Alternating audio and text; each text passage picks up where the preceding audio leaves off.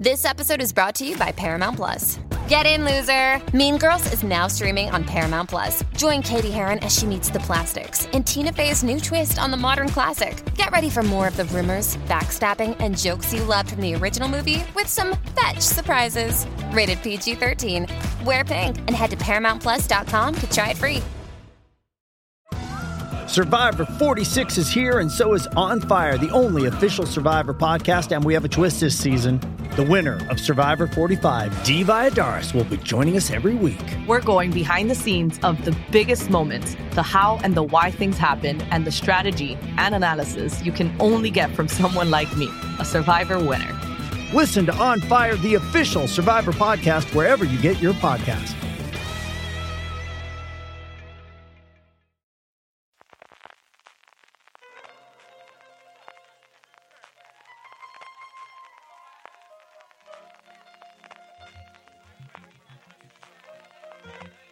Estás escuchando Fuera de Series con CJ Navas.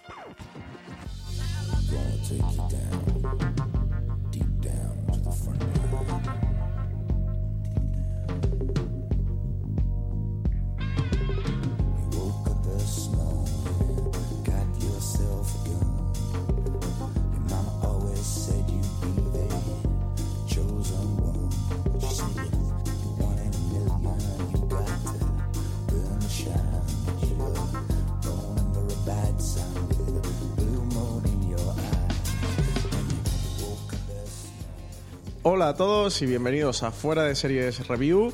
Hoy programa dedicado, como no voy a ser menos, ya que la semana pasada acabó The Walking Dead, pues vamos a destripar lo que ha sido la séptima temporada de la serie y para ello pues tenemos a Miguel Pastor. Muy buenas, Miguel, ¿qué tal? Hola, buenas, ¿qué tal? Deseando ¿Qué ya tal? Hablar con vosotros. Pues sí, ya estuvimos grabando los reviews del principio de la temporada de Walking Dead, así que te tenemos hoy también para, para comentar cómo, cómo ha acabado la serie. Ahora que tenemos una visión un poco más general, ¿no? Sí, un poco más general. Te, te- te iba a hablar de, de un plano de Lingan, pero no por lo de la visión general. Pero ahora, ahora lo vamos a comentar. Y también tenemos a Richie Fintano. Muy buenas, Richie. Muy buenas tardes. Muy buenas, pues Richie de, mm, de Tertulia Zombie, de Fans Fiction. Así que un honor tenerte para, mm, para todo el mundo que no lo sepa, que yo creo que cualquiera que esté oyendo este podcast hoy que es, fan de The Walking Dead seguro que conocerá vuestro Tertulia Zombie, pero si no, pues animadlo, que, que se acerque y lo escuche porque ahí habéis ido comentando todos los episodios semana a semana, ¿verdad Richie? Claro, si no lo conocen, hoy es un buen día para descubrirlo. Nunca es tarde para descubrir un podcast nuevo. Efectivamente. Y tenemos también a María Santonja, la otra parte también de Tertulia Zombie Hola, buenas, ¿qué tal? y redactora de Fuera de Series y además la persona que se ha encargado de ir haciendo los reviews capítulo a capítulo de, de Walking Dead. ¿Qué tal la experiencia, María, de haber seguido, aparte de tortuosa de, de tener que ver el capítulo a 10 de la noche y ponerte a escribir la review? ¿Qué tal? Pues muy bien, al final siempre me enrollaba un montón y digo, y eso que esta temporada no me ha gustado mucho, es la temporada que me gusta. Luego soy yo el pesado, luego soy yo el pesado. Muy bien, muy bien, ahí ha sido muy chulo, además a la gente parte que le ha gustado, así que genial. Em, bueno, antes de empezar el podcast, em, Miguel, ¿tú, tú quieres hacer la promoción, ¿no? No, no, yo no, yo no. Richie, que es jefe del podcast nuevo que está grabando, que además hoy hemos dejado de grabar para hacer el review. Claro, y como yo soy el jefe, voy a delegar esa, esa función La el, tarea de promoción la hace Miguel, en el ¿no? director de marketing, que es Miguel. Ah, vale, vale. Pues sí que hay que escuchar. Bueno, ya lo dijo, lo dijo Richie en, en otro de sus podcasts, que no vamos a nombrar ahora porque ya es mucha promoción. Eh, Sí, no, spam. Esto es una promoción por cabeza, ¿eh? A No, ver, tampoco claro. vengáis aquí. No, Parece esto un, un homo zapping del podcast. no, no vamos a promocionar podcast donde yo no estoy. Eh, eh, nada, que vamos a empezar un nuevo podcast el día 10, el lunes 10, eh, estrenamos el capítulo 0, que es un review de la serie Rick and Morty, y donde Richie, que es jefe, y Julio y yo, que somos subalternos, eh, pues destripamos capítulo a capítulo. En, en el del día 10 no, que es el 0. Que Eh, parece ¿cómo se llama el- un... ¿Cómo se llama el podcast? Richie, Richie. Sí, eso. No, no, eso Claro es que la jefe, gente lo busque. que lo ¿Qué, qué- qué promoción es, a Miguel? No, es- es sorpresa, que es un Inauguramos un podcast que- el 10. Esa cosa de jefe, el jefe también que diga algo. Eh, bueno, pues el podcast se llama El multiverso de Ricky Morty.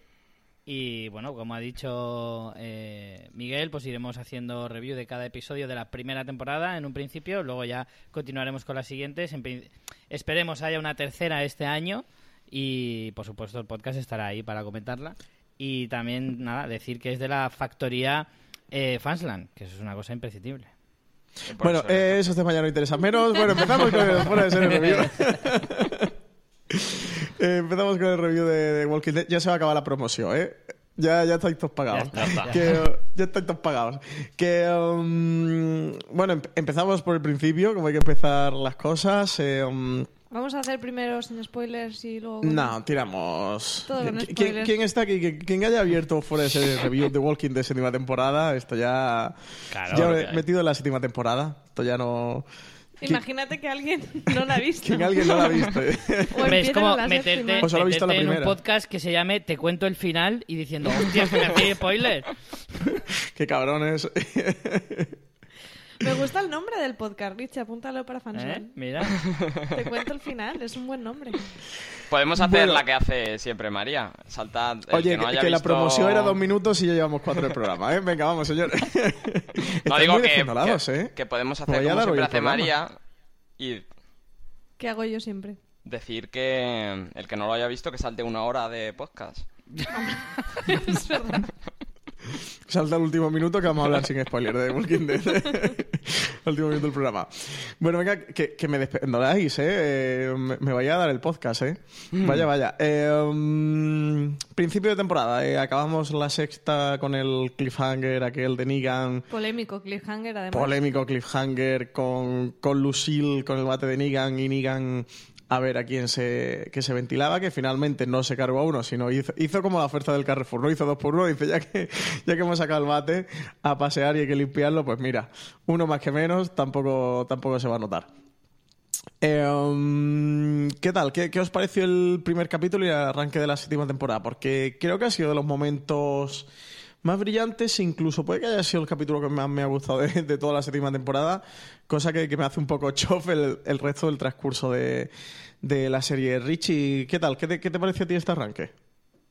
Hombre, a mí me parece que es probablemente uno de los capítulos eh, más impactantes, el más impactante de la serie sin duda, y del año en cuanto a todas las series, mm, yo me atrevería a decir también. O sea, Ya está quiero decir... arriba Richie, como es Sí. de costumbre en él. Claro, vamos a ver. Mm, vamos a ser un poco sinceros. Nos ha podido gustar más la temporada o menos, pero en cuanto a expectación, hype o ponle la palabra modernilla que quieras, eh, el capítulo 1 de la séptima temporada de Walking Dead era una de las cosas más esperadas de la temporada televisiva. Independientemente de cómo saliera después, eso era eso es un hecho. O sea, es objetivamente un hecho. Segunda cosa, creo, creo que la mayoría de los que lo vieron no se quedaron decepcionados. Fue un capítulo brutalmente salvaje, creo que es lo que mejor lo puedo definir. Creo que es un capítulo que, que asume riesgos, que hace cosas que muchas series no se atreverían a hacer, cosa que solemos eh, atribuirle a muchas series en cuanto a matar a protagonistas, etcétera, etcétera. Y yo lo que llevo diciendo todo el año, y ojo que soy uno de los mayores fans del mundo de Juego de Tronos, cuando Juego de Tronos lo hace es una maravilla, cuando hace The Walking Dead le sacamos pegas. Ya estamos, ya estamos de Grinch, ya estamos de Grinch. Hombre. Que, María, ¿tú qué tal el, el arranque de la séptima temporada? No, yo aunque me meta con Richie, tengo que decir que el arranque me pareció impresionante. De hecho, recuerdo estar comentando de que si ese iba a ser el, el ritmo, iba a tener que dejar la serie porque yo no recuerdo un episodio en que lo pasara tan mal, ni con Walking Dead, ni con ninguna otra serie. O sea, fue eh, un, primer episodio de tensión desde el minuto uno hasta el final. Porque no es solo las muertes, sino después toda la reacción con Rick y con Carly, con los zombies en la, en la caravana y la, y la presencia de Negan. O sea, fue el episodio con, con más tensión que he visto yo jamás. Miguel, Pues yo lo que perdía de. Lo que creía yo que iba a perder de tensión por haber leído el cómic, lo gané porque me mandaron estos chicos a un centro comercial, al parking de un centro comercial lleno de zombies a ver el capítulo. no había que, no había quien estuviera sentado. Y ya lo dije en el anterior podcast, a mí me flipó ese principio de temporada, me pareció espectacular. Sí, yo creo que, sin duda, lo decía al principio, que, que para mí quizás haya sido lo mejor de, de toda la temporada. el arranque fue bastante bueno y, y la relación de, de, Negan con Rick tiene, tiene bastante miga y, y se disfrutaba mucho en el capítulo de, de, ver cómo era la evolución de los dos personajes durante ese episodio. Luego ya nos metimos en, en lo que es la primera mitad de, la temporada, de la séptima temporada de Walking Dead, porque ellos siempre dividen la temporada en dos partes, hasta el corte que hacen para Semana Santa, hoy para Semana Santa iba a decir, para Navidad y, luego después del regreso después de Navidad. Eh, la primera parte, ¿tú qué tal? ¿Cómo lo viste, María? Pues en la primera parte tuvimos algún capítulo que estuvo bastante bien, como por ejemplo el de Daryl. Ahí nos dimos cuenta que la estructura de esta temporada iba a ser un poco distinta a lo que veníamos acostumbrados, donde nos mezclaban dos, tres, incluso cuatro tramas por episodio. En estos primeros capítulos de la temporada se centraron mucho en una única trama en cada uno de los episodios. Y mientras algunas funcionaban un poco regular desde mi punto de vista, por ejemplo la de Daryl sí que me gustó bastante. Cuando capturaron a Daryl, yo creo que eso era la prim primera mitad, ¿no? Creo que fue el cuarto capítulo, quinto capítulo, porque además yo recuerdo que el capítulo me dio muchísima pereza, yo me quejé mucho, porque ya sabéis que me quejo mucho de los capítulos de Walking Dead que están protagonizados por único, un único solo personaje, creo que, que siempre son un desastre. Hombre, a mí me parece que a la serie le, no le viene tan bien como, como a otras, pero en el caso del episodio de Daryl sí que me gustó bastante. Toda aquella musiquita recurrente, eh, creo que es el tercero, el, se llamaba uh -huh. The Cell, eh, la celda, ¿no? Y ahí es, vimos una de las tramas que luego se ha desarrollado bastante, que es el, todo el tema de Dwight y esa, esa otra cara quemada de, de Daryl. Ese dos caras sí. de, de, Dwight. Eh, Richie, ¿a ti sí te gustó bastante que este capítulo? ¿verdad? Pues yo creo que sí, tú, tú llegaste a defenderlo bastante. ¿Te refieres al de Daryl? Sí, al capítulo de Daryl, al de la celda. Eh, sí, yo es que en eso, a ver, en cuanto a los capítulos que individualizan en un solo personaje, eh, a ver, yo ni estoy a favor ni en contra, en el sentido de que hay algunos que son estupendos y otros que son un peñazo. Evidentemente, es que depende del personaje que te toque y el desarrollo que le hagan. Entonces, eh, creo que Daryl estaremos todos de acuerdo en que es uno de los personajes más potentes, más queridos, más interesantes.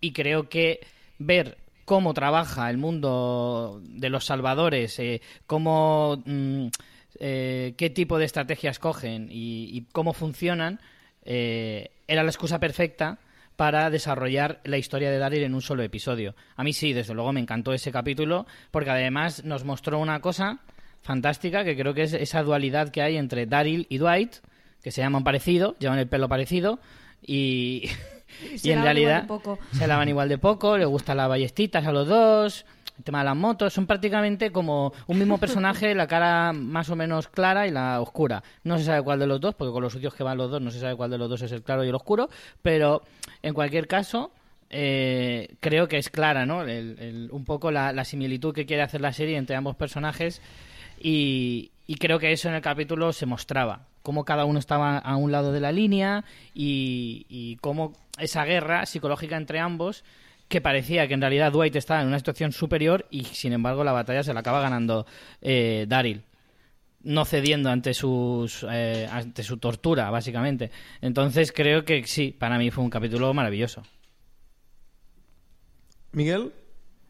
Sí, sí, a mí el capítulo, tanto, tanto el capítulo como la primera temporada, para mí Dwight es uno de los personajes que me gustaban mucho en el cómic y yo sí creo, yo sí estoy a favor de, de los capítulos donde se profundiza en un personaje porque mmm, esta temporada me ha gustado más que la trama que desarrolla, el cómo va profundizando tanto en las sociedades que ha ido presentando como en personajes como Dwight o, como Daryl, como decía Richie, que tienen mucho dentro, o como Negan, que la primera, la primera parte de la temporada mmm, fue mostrarle, mostrarle y enseñar lo que era capaz. Eh, yo creo que también es brutal la última escena del octavo, el final de la primera parte, ¿no? Que uh -huh. es cuando ellos están en Alejandría y la lía muy gorda. Yo lo que estás comentando, Miguel, de, de la, profundizar con los personajes, creo que es la idea y la intención que tenían en esta séptima temporada, pero me parece que quitando casos puntuales, como un poquito de... Más que dar el día de Dwight en esta temporada, uh -huh. eh, toda la trama de Eugene, que a mí mm, de manera sorprendente, creo que es de lo que más me ha interesado y nunca Hostia. hubiera dicho que es lo que más me podía Sí, interesar porque es Eugene. difícil que interese Eugene, ¿eh? Pues a mí es de lo que más me ha Sí. interesado. Creo que no han, que creo que no han logrado bien ni una cosa ni otra. O sea, que la trama, por hacer una valoración un poco general, ¿no? Que la trama ha sido previsible y iba a llegar a un punto, a ese final que todos nos imaginábamos. Pero que eso no me hubiera importado si hubieran conseguido eso, desarrollar más los personajes. Pero me parece que, eh, exceptuando contadas excepciones como Dwight o Eugene y casi que poco más, me parece que no, porque hemos tenido a una Rosita que lo único que hacía era ir protestando por los rincones, a una Sasha que tres cuartos de lo mismo. Bueno, Carol mm, no ha avanzado tampoco tanto, no sé. Hay un capítulo donde, donde se explota un poco esa relación de Cal que tendrá con, con Negan o que ha tenido en esta temporada, que en el cómic está muy desarrollada y yo la esperaba con muchas ganas, que también habla mucho de Cal, no, no como personaje, sino sus reacciones y cómo va a evolucionar en la serie. Sí, sí, no, no digo que no haya cosas, pero para tener 16 episodios... Ya. ¿Sabes qué pasa? Que necesitaba más de eso. yo creo que se centraron demasiado mucho en Sasha, que es lo que me ha chirriado más de, de esta temporada. Ahora llegamos ahí cuando lleguemos ya hacia el final de temporada. También hubo otro capítulo, creo que fue el segundo, ¿no? El de El Pozo era. El, Sí.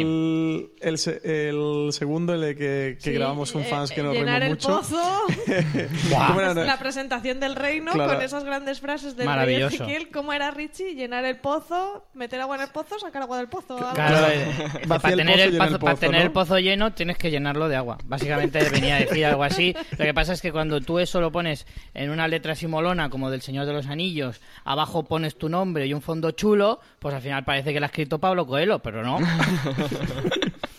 No, tu nombre no, tus, tus iniciales, para que quede muy bonito. Claro, claro. Pero yo decía que eso, es lo que me decía mi madre. Dice, niño, la brita hay que llenarla, si no, no hay agua. Si No, mira. gastas, ¿no? Mira, pues.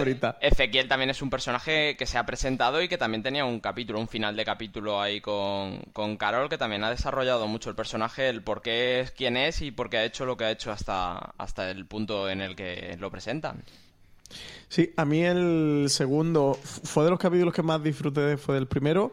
Por una parte, por lo que me reí con esa presentación del reino, porque de verdad que, que el capítulo en parte era comedia pura, pero comedia literal. Y, y por otra parte, Y comentándolo en la tertulia zombie. y comentando la tertulia, que nos reímos son. mucho, eh, la promoción. Eh, y, y luego la parte del final del capítulo que comentaba Miguel, de, de ese diálogo de- en el que Ezequiel se abre y no vamos a andar más por ahí en ese tema a Carol, eh, sí, sí que me gustó bastante de, cómo comprendes el personaje y, y cómo hacen lo que hacen para al final sobrevivir a todo ese apocalipsis zombie que, que se desata, que al final yo es lo que siempre me ha interesado más en The Walking Dead y muchas veces se han olvidado en favor de, de la acción o en desatar una horda o en un enfrentamiento, más tirar por, por la acción y, y siempre me, me interesa mucho, creo que la serie es muy buena cuando hablan de los personajes, de lo que eran antes del apocalipsis y, y- y de por qué se han convertido en lo que se han convertido. Y muchas veces se suelen olvidar con lo, con lo buena que se convierte la serie cuando hace eso. Yo es que creo que, justo estamos hablando de los tres episodios del inicio más interesantes, ¿no? Aparte del arranque que comentábamos, tanto la presentación del reino como el de la celda, creo que es un poco las cosas que querían plantear en la temporada, pero que para mí se quedaron un poco ahí. Con el reino, como decías, creo que lo chulo es eso, ver cómo esa gente, que es otra gente distinta que descubrimos y de otra manera ha sabido asimilar esa situación tan fuerte que es que te pilló un apocalipsis zombie, y luego con la de Daryl y Dwight, que es para ver la profundidad de los personajes. Y el reino y el rey Ezequiel, pues es que, ¿qué vamos a decir? O sea, es que es lo más molón más que ha habido en The Walking Dead. El más grande. ever. O sea, tiene un tigre, ya no se puede decir más. Es la pantoja de- del apocalipsis zombie. Yo es El que, a ver, añadiría el hecho, o sea, ya lo he dicho antes más o menos, pero es que en cada capítulo que nos mostraban a alguien conocido o nuevo, no solo te contaban únicamente mm, cosas de su pasado, de su forma de ser o de por qué actúa como actúa, etcétera, etcétera, sino que al final te cuentan todo lo que le envuelve, ¿no? Cómo funciona cada vez que hemos eh, conocido eh, una nueva sociedad, en este caso, pues el reino, el poblado de, la- de las mujeres de la costa o, o los chatarreros, que también son para de comer aparte, pues al final te muestran cómo las diferentes formas que tiene la gente de asumir una desgracia tan grande como un apocalipsis. En el caso del reino, eh, Ezequiel nos contaba cómo él no eligió ser rey, no, no se ha puesto ahí él porque es el más chulo o porque le gustaba mucho el rey Arturo, sino porque al final todos vieron en él eh, a un verdadero líder y le escogieron para que fuera así. Luego ya el echarle fantasía y que tuviera un tigre y un cetro y eso ya viene de extra. Y que hablara en verso, eso ya es... Sí, eso ya es echarle fantasía, pero en realidad eh, vemos como un funcionamiento de una sociedad nueva. Entonces, Oye- eso es lo que yo creo que tiene un plus esta temporada, que a lo mejor en otras temporadas, en esos capítulos llamados de relleno, no, no contábamos. Oye, ¿qué os parece ahora que hablamos del rey Ezequiel? Carol en esta temporada, ¿nos parece, vosotros que sois los que estáis más a favor de la temporada y creo que Francis y yo más en contra, ¿nos parece que Carol ha estado demasiado ausente o demasiado desdibujada? ¿O también me vais a defender que Carol ha estado fantástica en esta temporada? No, Sí sí, es verdad que ha estado, ha estado un poco apartada y que para mí es que es uno de, de mis personajes favoritos con toda la trama que lleva. También es verdad que llevando tantos capítulos como ella, que lleva tantos como Rico como Carl, han podido desarrollarlo más despacio. Sí. Yo pienso que, a ver, la serie hace eso muy a menudo. A veces lo hemos criticado, pero en esta ocasión yo creo que tampoco ha estado tan mal escogido. Me explico. O sea, la serie tiende a hacer que algún personaje protagonista desaparezca durante un largo tiempo. Recordemos que Maggie, la temporada pasada, prácticamente estuvo inédita. Y, o puede que incluso temporada y media, si no recuerdo mal. Han habido personajes de primera línea que han estado abandonados durante un- una cantidad de, de- de- capítulos muy grande. ¿eh? Muchas veces para dar más aire a otros personajes, para presentar a algunos nuevos o simplemente para no quemar otros. Y el, y el problema es que eh, el arco de Carol, tal y como lo cerraron en la temporada pasada, lo lógico es que estuviera como estaba en este. Que a mí no me parecía mal, porque el planteamiento de un personaje a la hora de decir qué estoy haciendo y por qué lo hago, eh, le da profundidad al personaje, hace que no sean todos iguales. Y creo que eso eh, lo ha sabido llevar bastante bien la temporada de la serie eh, a lo largo de. O sea, con el personaje de Carol. El, el querer aislarse un poquito para poder pensar y tal, pero al final reencontrarse a sí misma y darse cuenta de que no le puede dar la espalda a su pasado ni a la gente que quiere. Entonces creo que eso mm, se ha explicado bien, aunque la hayamos visto poco y eso siempre duela. Como si ahora de repente desaparece Michonne durante media temporada, claro que la vamos a echar de menos, pero si está justificado, a mí no me parece tan mal. A mí me, me cabrea muchísimo lo que han hecho con el personaje de Carol, lo que hicieron al final de la temporada pasada y han hecho durante esta temporada y de verdad me parece ignominioso porque coges un personaje que era una mujer eh, maltratada con un perfil muy bajo y la conviertes en un capítulo, creo que era de la quinta temporada, directamente en Rambo y ahora llegas a esta séptima temporada y al final de la sexta y la séptima temporada y te lo cargas y lo conviertes en una beata eh, eh, apocada de nuevo, que, que no, que no quiere actuar, que, que apuesta por, por la inactividad y, y me cabró muchísimo, de verdad, porque creía que habían construido el personaje más interesante y que había tenido la evolución mejor desarrollada de- durante toda la serie. Y tú que has tenido eso mismo, te, tiras piedra en tu propio tejado y te cargas ese personaje. No, sé si era porque a lo mejor ellos veían que Carol le estaba quitando cuota de protagonismo a Rick o, a Daryl o a otros personajes que a priori eran más protagonistas que el suyo, pero verdad es que no entiendo lo, lo que han hecho con Carol y al final lo han vuelto a retomar y lo vuelvo a entender menos porque no, o sea, el personaje evoluciona, pero el personaje no puede estar dando tumbos en zigzag. De ahora es eh, A y es Z y de A a Z y de A a Z. Y, sí, sí que de verdad que, me ha cabreado porque, mm, porque ya no tampoco no me resulta creíble que, que un personaje de tantas vueltas eh, y también en tan poco tiempo, que no estamos hablando en años, sino en, un, en unos meses se convierte en Rambo y ahora en otros meses se convierte en una beata y ahora en otros meses. Me pasa un poco con Morgan. Con Morgan es con un personaje que, que, que hacen algo parecido y que esta temporada lo han vuelto a hacer. De de él es una máquina de guerra, pero luego no quiere matar a nadie va con un palo, pero ahora porque se cargan al, al Lancelot este. Al niño ese que tenía en un cartel de voy a morir, nada más salió en el primer episodio. El niño nació y la madre dijo, este nene, tú eres de morir. Tú, tú- Lleva tú escrito, has nacido para morir. raje mamá. por aquí, por favor. Tú has morido- Les han tú- tú has dejado un poco, les han dejado un poco a merced de la trama, ¿no? Y ya se vuelve, se vuelve otra vez en, en, en una máquina de guerra. Y, y es, es de decir, Scott Gimple, mm, no me creo esto que me estás contando, tío. Yo y es que- de verdad que, es que sí me cabre lo que hacen con esos dos personajes. Pero además son dos personajes que molan, de verdad. Yo es que creo que en- te doy la razón con Morgan, pero no con Carol. Creo que el de Carol está bien desarrollado porque es plantearse, mira lo que me estoy convirtiendo, me estoy dando cuenta de lo que me estoy convirtiendo y no me interesa, eh, o no me gusta lo que veo, pero el de Morgan está mal desarrollado en el sentido de que eh, puede que tenga la misma intención, ¿vale? Creo que a lo mejor están intentando hacer también un juego parecido al de Dwight y Daryl, pero más suave, eh, llevando ahí esa, esa dualidad de los dos personajes de a ver quién se encuentra antes a sí mismo y demás. Pero el problema es que, efectivamente, el de Morgan a mí tampoco me parece nada creíble que por un chaval que acabas de conocer y que además eso lleva el cartel de me- estoy medio muerto desde que apareció, eh, eso sí que me resultó menos creíble. O sea, cuando estás en la situación en la que todos tus conocidos o amigos están a punto de morir, no quieren matar a nadie, pero a este que sí que lo matan, sí que cambias de opinión. Vale, ahí no. Pero yo creo que con Carol no, no, no creo que sea el mismo ejemplo. Mm, no sé, yo, creo que es uno de los grandes debates que tiene la serie. Eh, la, evolución de estos dos personajes y, lo que han hecho con ellos. Yo de verdad que, sí que me cabrea lo de, lo de Carol bastante. Miguel, ¿tú qué tal? ¿Cómo, ¿Cómo has llevado la evolución de estos dos personajes? No, a mí lo de... Yo estoy con Richie. Lo de Carol creo que sí que tiene sentido. Tiene el sentido de... Te, ha ido explicando que es una persona que eh, está muy con la trama y, y cada cambio drástico le afecta mucho y por eso está, está reaccionando como reacciona. Es verdad que con Morgan no pasa lo mismo. Yo lo que te decía antes, creo que está muy a- merced de lo que la trama necesita y cuando le necesita mal está mal, cuando le necesita bien está bien y no. También es verdad que la serie no tiene espacio para desarrollar esos cambios. No les puedes dar un capítulo cada vez que uno tiene que cambiar de, forma de ser.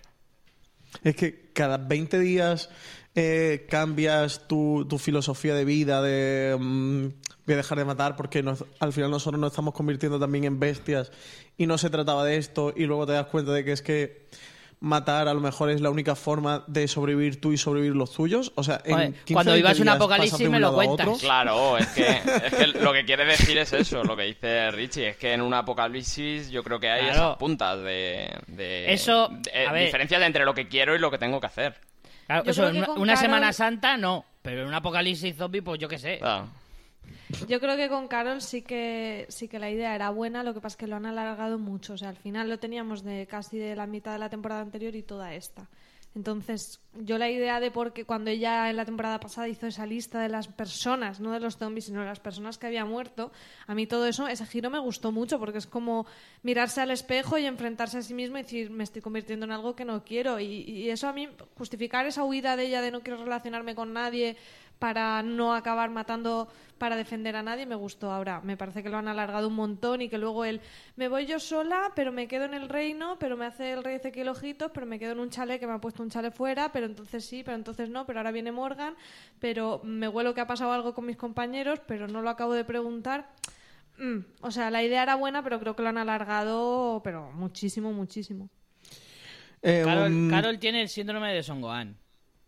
De, me lo guardo, me lo guardo para cuando necesite un guerrero bestia, ¿eh? pero mientras tanto está ahí, durmiente. es un lobo ahí dormido, ¿no? Claro. Eh, comentaba Miguel antes el capítulo de mm, de Negan con con Carl, con Carl, que no me salía, eh, que creo que fue fue justo el capítulo de vuelta de la segunda parte de esta séptima temporada, fue el noveno capítulo, no lo recuerdo bien. Miguel, ¿tú te, tú te acuerdas? Mm, Fue en la primera parte, ¿no? El... Porque Cuando el primer iba- capítulo de la segunda parte fue lo de la, la piedra en el camino, ¿no? Lo de que había que Sí. sacar la piedra del... Sí, Ay, sí, es cierto, el de Rocking the Road, ¿no? Sí, pues no recuerdo qué capítulo. ¿Alguno de vosotros os acordáis? Creo que era el María, Richie? 7, el séptimo, ¿no? Pero, ¿eh, El ¿qué- de pero ¿a qué capítulo te refieres? Cuando En Carl que, eh, está en, eh, eh, con Negan, ¿no? Ese que desarrollan esa relación. Fue antes del parón. Fue antes del Fue parón porque... La séptima, la de Cántame una canción, sí. Sí, porque el capítulo de después es cuando Negan está en Alejandría, ahí danzando Sí. panchamente, y ese es el que va justo antes del parón. Ujú. Em, ¿Qué tal con, con la relación? Porque yo también coincido con Miguel. Es de las cosas que más me ha gustado ver, o de las poquitas que me ha gustado ver esta temporada. Em, sí que me pareció muy interesante el punto porque Negan le, po- por una parte le tiene la, la manía del, del enemigo del rival y de que es el hijo de, de- de su archienemigo que es Rick, pero por otra parte parece que le profesa bastante devoción e incluso cariño, ¿no? De que, mm, de que admira su gallardía, de que siendo un niño el tipo esté ya tan curtido y sea tan echado para adelante y, no se arrugue. Y eso, Negan se ve que, que eso lo admira mucho. Lo admira mucho en Cali. Sí que me gustó poder ver la relación en- entre ellos dos. Eh, Miguel, ¿tú qué tal? ¿Cómo, ¿Cómo llevaste toda esta situación? Sí, sí, ya te digo, a mí en el cómic esa relación me flipaba y también eh, deja mucho entrever que Negan es un tío que tiene sus propias reglas y sus propias formas de medir a la gente y los huevos que le echa Carl pues le impresionan y también le plantea un reto que es el de coger al, hijo de su archienemigo y llevárselo a su lado y esa lucha que tiene con, con Rick por el chaval que, que- no, no está en lucha, porque Carl sabe lo que tiene que hacer en cada momento. Eh, en ese capítulo me encantó. A mí lo que es el episodio y cuando ellos tienen todas esas conversaciones y esa tensión me gustó mucho, pero me pasa con, la manera de comportarse de Carl, como me pasa con muchos planes de Rick, o ya no te digo con Sasha y Rosita al final, que es como, ¿qué ideas de bombero tiene esta gente? O sea, ¿cuál era el plan? ¿Sabes? O sea, al final parece que esos planes absurdos estén solo ahí para que luego se dé ese conflicto. En este caso, el que tengamos la conversación de Carl y Negan, porque no tiene ningún sentido. O sea, realmente qué esperaba conseguir. Y como este, muchos otros, como comento. Yo creo que es un signo de impotencia. Es un signo de que están todos eh, como bajo el, yugo de un tirano y que han pasado por un momento súper traumático, que es el del primer episodio, al ver la muerte de, Glenn y de, y de Abraham, y, y sienten una impotencia tan grande de ver que no hay solución que llega un punto en el que pierden la razón y, y deciden irse a lo loco, porque al final es cierto, tanto el plan de, de Cal como el de Rosita, como el de Sasha, eran prácticamente kamikazes. Y, y- y, de hecho, yo creo que salvo Cal, que no sé si tenía muy claro que iba a morir o no, eh, las otras dos iban con la intención de si entro y no salgo, me da exactamente igual. Sí, Porque era- llega un punto de que, es que simplemente llega un punto que dice, mira, yo no quiero vivir así, prefiero morirme. Y si me tengo que morir, por lo menos intento matarlo. Pero intento matarlo de una manera que es como, si lo consigue será, vamos, un- una opción entre un millón. Es que eso, a mí eso es una cosa que me ha echado mucho para atrás en esta temporada. Sí, de hecho, María, tú lo comentabas muy bien eh, en una de las críticas de uno de los episodios de, de, de esta temporada, que creo además que le pusiste a la crítica la del peor plan del, del mundo, ¿no? El de Sasha, el- el plan más estúpido del el, el mundo. plan más estúpido del mundo. Y esta temporada ha sido la temporada de, lo- de los planes estúpidos de no tiene ningún sentido y justo también en el final... A mí también, el, el- el- que ahora llegaremos al final con lo de Sasha, con lo del ataúd, me parece también un plan catastrófico de decir, bueno, ¿en qué momento estás tú por segura de que te, te iba a abrir Negan y, y que, y que luego lo matarías así, ¿sabes? ¿Qué, qué clase de plan es ese? Y, y justo aquí, ahora mismo lo estamos comentando, pasa igual. Y, pero es que podemos tener cuatro o cinco planes así acumulados a lo largo de la temporada que dices, a ver, ¿esto a quién se le... Que a lo ¿Esto mejor es por cómo están contados, porque a lo mejor me haces lo mismo, pero ves una escena en que Carl está, yo qué sé, que tiene información de cómo está el santuario, pero, pero no una hojita de libreta arrancada en plan pared, zombie, De la como servilleta tenía del bar, la servilleta del bar de- Yo que sé, ves que, que aunque sea muy arriesgado, que tiene un- una preparación, pero no, siempre es, nos vamos a lo loco a, a ver Sí, en plan kamikaze, de... Pero lo grave- Todo por matar a Negan. Lo grave no es. eh, el, o sea, el ir en plan kamikaze está bien, pero lo que no piensa ninguno de los tres es la represalia de Negan si ellos fallan. Quiero decir, si Claro, que cualquiera de los tres, que, de hecho Negan los siempre tres. lo hace así, no, no mata a- al que le ataca, mata a otra persona, siempre. Para que mm, ese tipo de actuación kamikaze no tenga sentido. Por eso Porque mismo, o sea, tú que tú- quieras tú- arriesgar tu vida, si te cargas a otro, Claro, o sea, si tú eh, quieres mm, suicidarte intentando hacer un acto ka- kamikaze, pues estupendo, pero como falles, primero, a lo mejor ni mueres. Y si tú no mueres, prepárate porque el castigo va a ser mucho más grande de lo que tú te, te puedas imaginar. Y segundo, mueras o no mueras, Negan, si él no, mu- no muere, eh, va a tomar represalias contra todos los demás de alguna manera, aunque solo sea para decirles el próximo que lo intente ya sabe las consecuencias que esto tiene. Sí, de una forma que además te sientas culpable y lleves esa carga, que arrastres esa carga Efectivamente. psicológica al personaje de ahí como en le, ha- adelante. como ¿Qué le pasa a Daryl. Daryl? Como O le a pasa a. Daryl, O al efectivamente. propio Rick. O al propio Rick.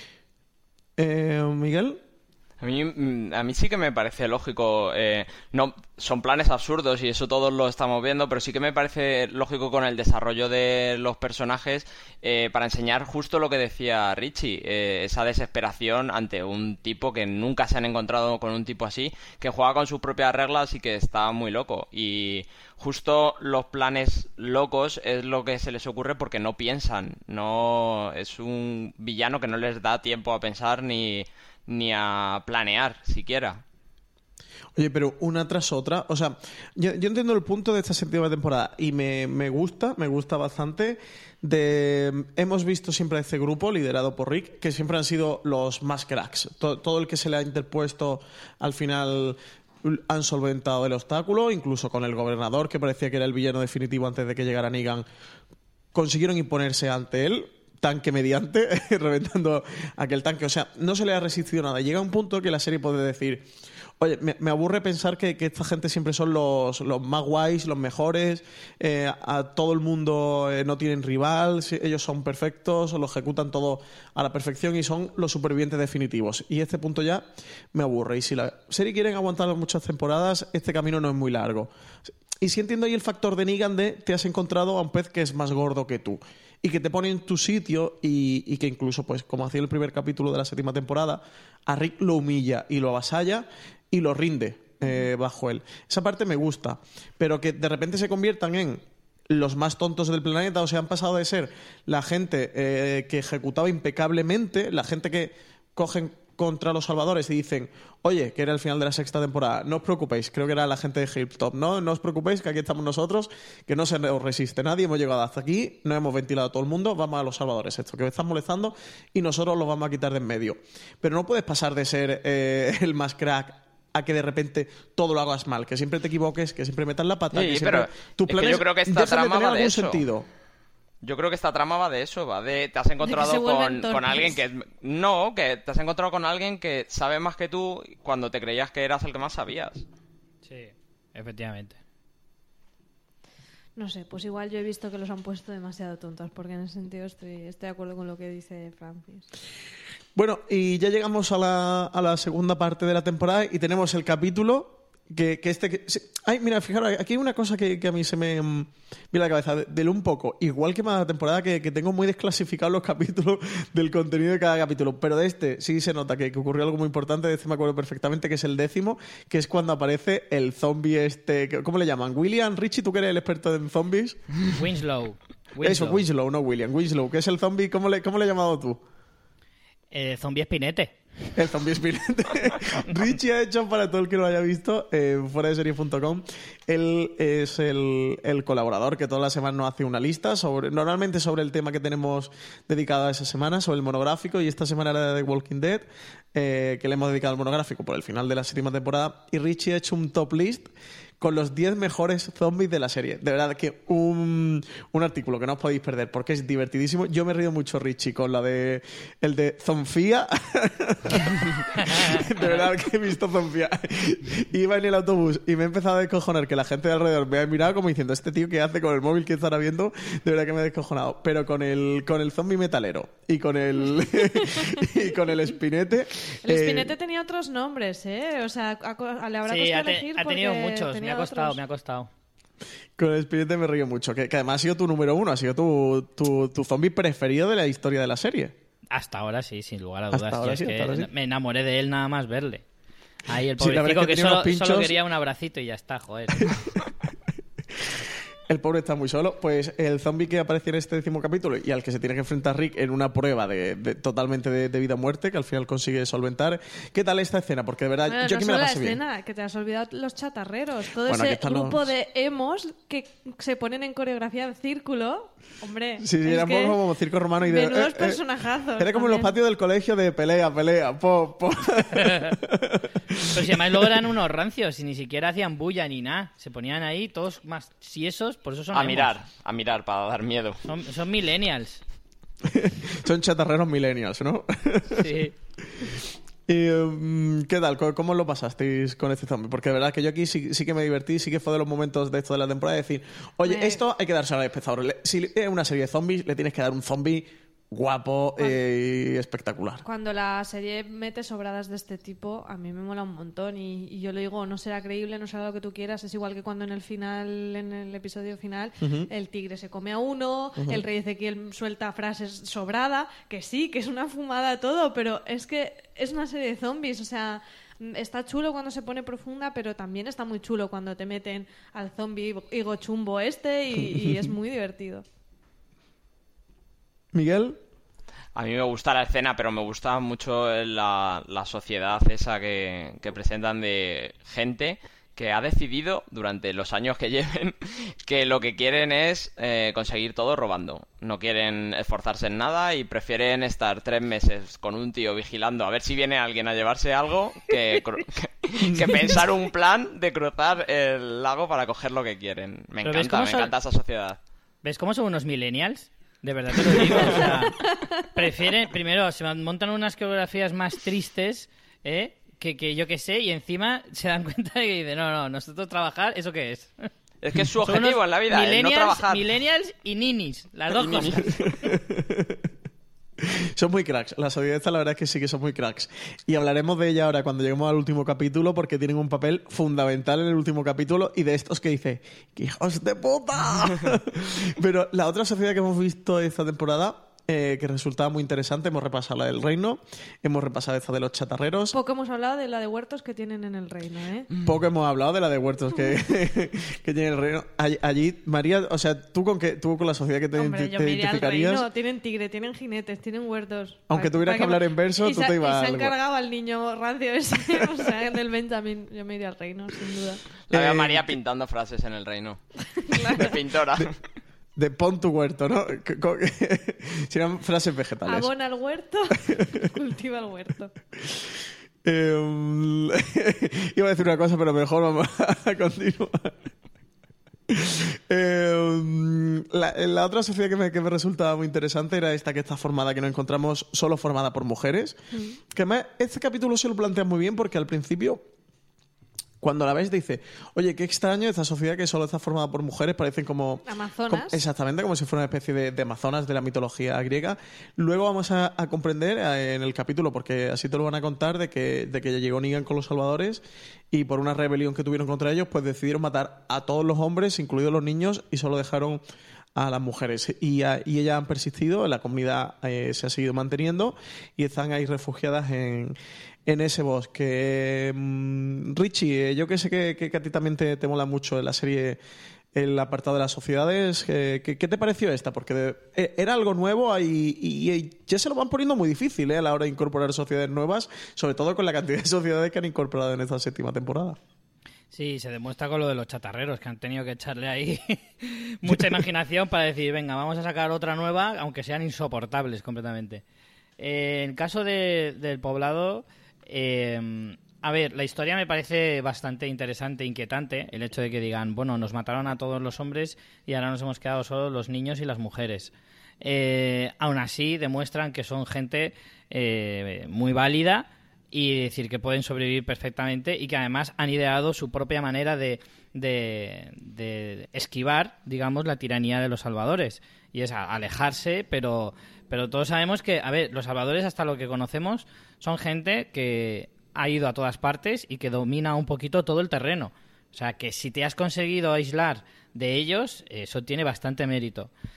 Luego, aparte, este fue otro de esos capítulos que decíamos al principio, que se centran solo en un personaje, en este caso el de Tara, y a mí me sorprendió, porque Tara había sido un personaje que había sido eh, demasiado secundario hasta ahora, que casi no se le había dado trama, salvo ese rollito que tenía con Denise y poquito más hasta ahora.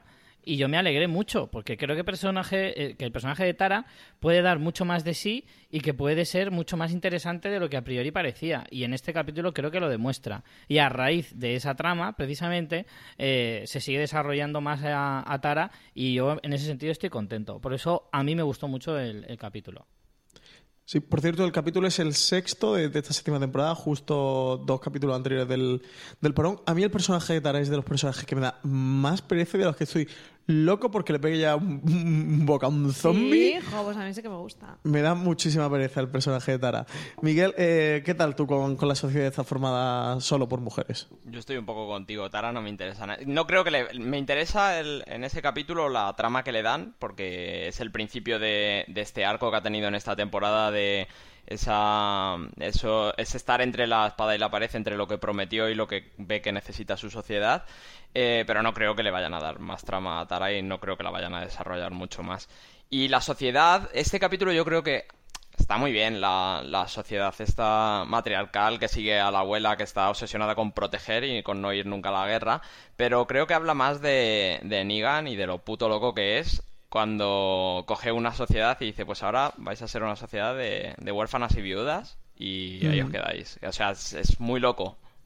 Lo que pasa es que a mí, mm, pese a contarme algo tan terrible como, como lo que les ha sucedido a las mujeres de Oceanside, mm, no me emocionó. O sea, creo que No. lo que te cuentan, como dice Miguel, es terrible y, y es verdad. O sea, lo que te hablas de, de lo retorcido y además teatral, ¿no? Que hemos visto que es Negan.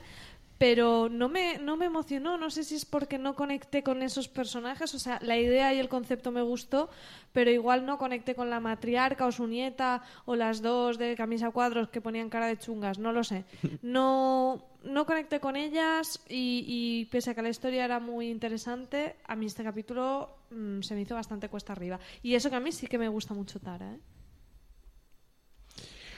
Pues ya entrando casi en la recta final de, la séptima temporada, los últimos capítulos pues se vinieron precipitando lo que, lo que avistábamos desde el principio de, esta séptima temporada, que era que todas las sociedades iban a ir juntando, al final el grupo de Rick con Hilltop, con el grupo este de, de, mm, mujeres amazonas, con el con los chatarreros y con el reino no me dejó ningún, ninguna sociedad, ¿no? Que eran tantas eh, en esta segunda temporada. Alejandría. Y Alejandría, perdón. Bueno, sí, Alejandría, bueno, el grupo de Rick Sí. más o menos Alejandría, eh, que se iban a juntar para al final pues sublevarse contra, contra Negan y contra los salvadores y, y acabar con ese con esa dictadura que le tiene impuesta eh, Negan y, y conseguir ya salvarse del yugo de Negan. Así que mm, no sé yo cómo he visto vosotros esta parte de, de la temporada, pero sin duda a mí ha sido lo que más cuesta arriba se me ha hecho porque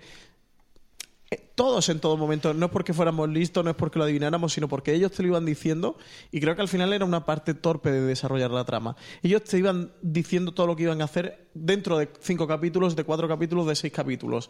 Por lo cual perdía esa chispa y ese interés del capítulo a capítulo, el qué va a ocurrir, porque ya sabías que en un capítulo Rick iba a ir a hablar con, con los chatarreros para convencerlo, en otro iba a hablar con los, salva- los del reino para convencerlos, en otro iba a hablar con la gente de Hilltop para convencerla, y al final era una precipitación de capítulos que, que- que ya sabíamos cómo, cómo se iban a suceder, y en el que al final todos, con más o menos pegas, le iban a acabar diciendo que sí, porque todo tenía que desembocar en, en un capítulo final que fuera un enfrentamiento de todos los grupos contra, contra los salvadores. De hecho, también es el fallo que, que le pongo a este último capítulo, que aunque ahora hablaremos eh, de él, a mí sí que me gusta como capítulo, el capítulo como acción está bastante bien, eh, pe- pero volvemos a lo mismo, de sabemos todo lo que va a ocurrir, al final sabemos cómo va a ocurrir. Y esa mecánica de, de la sorpresa o del interés eh, llegas a perderlo. Richie, ¿cómo viviste tú este, este tramo ya final de la séptima temporada que conduce hacia el último capítulo? Pero ¿en- en- el tramo entero o el capítulo final te refieres? No, no, el tramo, el tramo final hacia el capítulo. tramo. No, el capítulo final lo, lo hablamos más adelante. A ver, yo eh, creo que han habido muchos capítulos en los que a pesar de que tú sabías lo que iba a ocurrir, eh, eh, podían llegar a ser muy interesantes. Evidentemente, la serie eh, va hacia una cosa que todos esperamos porque en realidad es lo que todos queremos. Todos queremos venganza, todos queremos revancha, todos queremos guerra y, y eso es lo que la serie tiene que hacer porque es que si hiciera otra cosa sería mucho peor. Entonces el factor sorpresa a la serie cada vez le cuesta más. Aún así yo creo que lo consigue y de hecho en el último capítulo yo creo que nos deja a todos un poco... mm, yo he visto mucho haterismo con el último capítulo, pero porque no es lo que todos esperábamos, pero cuando te dan lo que esperas también te quejas. Entonces creo que ha sido mucho más disfrutable el viaje, a pesar de que sabías a dónde ibas a llegar. A mí han habido capítulos que no me han gustado nada, ¿vale? De hecho, creo recordar que creo que fue el 14 que se me hizo mucho más pesado. Pero han habido otros capítulos en los que, aunque yo sepa para qué son, eh, el capítulo en el que ibas a, convencer a las del poblado para, que te den las armas y demás, creo que ese fue precisamente el que menos me gustó. Bueno, son capítulos que sé hacia dónde quieren ir o, tal, pero bueno, aún así son cosas que yo quiero ver, porque al final el- la conclusión de la temporada es lo que yo quiero ver. Aunque sepa cómo va a ser, en realidad es, es eso. No sé si me estoy explicando. Sí, sí, no, sí, yo sí entiendo lo que tú quieres decir, que, que a pesar de saberlo, poder preverlo, que, que tú el camino sí lo has llegado a disfrutar. Claro, pero si es que, de hecho, es que es lo que te digo, o sea, si no fueran a esa conclusión previsible, que yo acepto que es previsible, en realidad todos estaríamos descontentos porque no nos dan lo que queremos. Fin. Miguel, ¿tú qué tal? ¿Cómo has vivido este final de temporada? Yo- Como Richie sí, sí que te ha gustado, has disfrutado el camino a pesar de que fuera sabiendo que iba a ocurrir o, o no, por el contrario, sí que, esta parte te ha tirado un poco para atrás. No, sí, sí, yo estoy con Richie. Es verdad que la estructura, es verdad lo que tú dices, que la estructura no es original, pero es que esas cosas tienen que ir pasando para llegar a ese último episodio. Eh, si todo el mundo imaginaba que iba a haber al final una batalla, yo creo que en ese final nos han sorprendido también, aún sabiendo que era lo que iba a haber. Y yo sí he disfrutado de ese recorrido mm, que nos ha ido llevando hasta ahí, sobre todo porque iba dando pinceladas de lo que a mí me gusta, que es ver mm, el comportamiento de la gente en una en un- después de un apocalipsis y después de tanto tiempo, cómo se van adaptando a una nueva vida. Miguel iba para sociólogo, ¿eh? Yo lo veo. Sí. María, ¿tú qué tal? ¿Tú cómo has llevado este- esta recta final de, de la séptima temporada?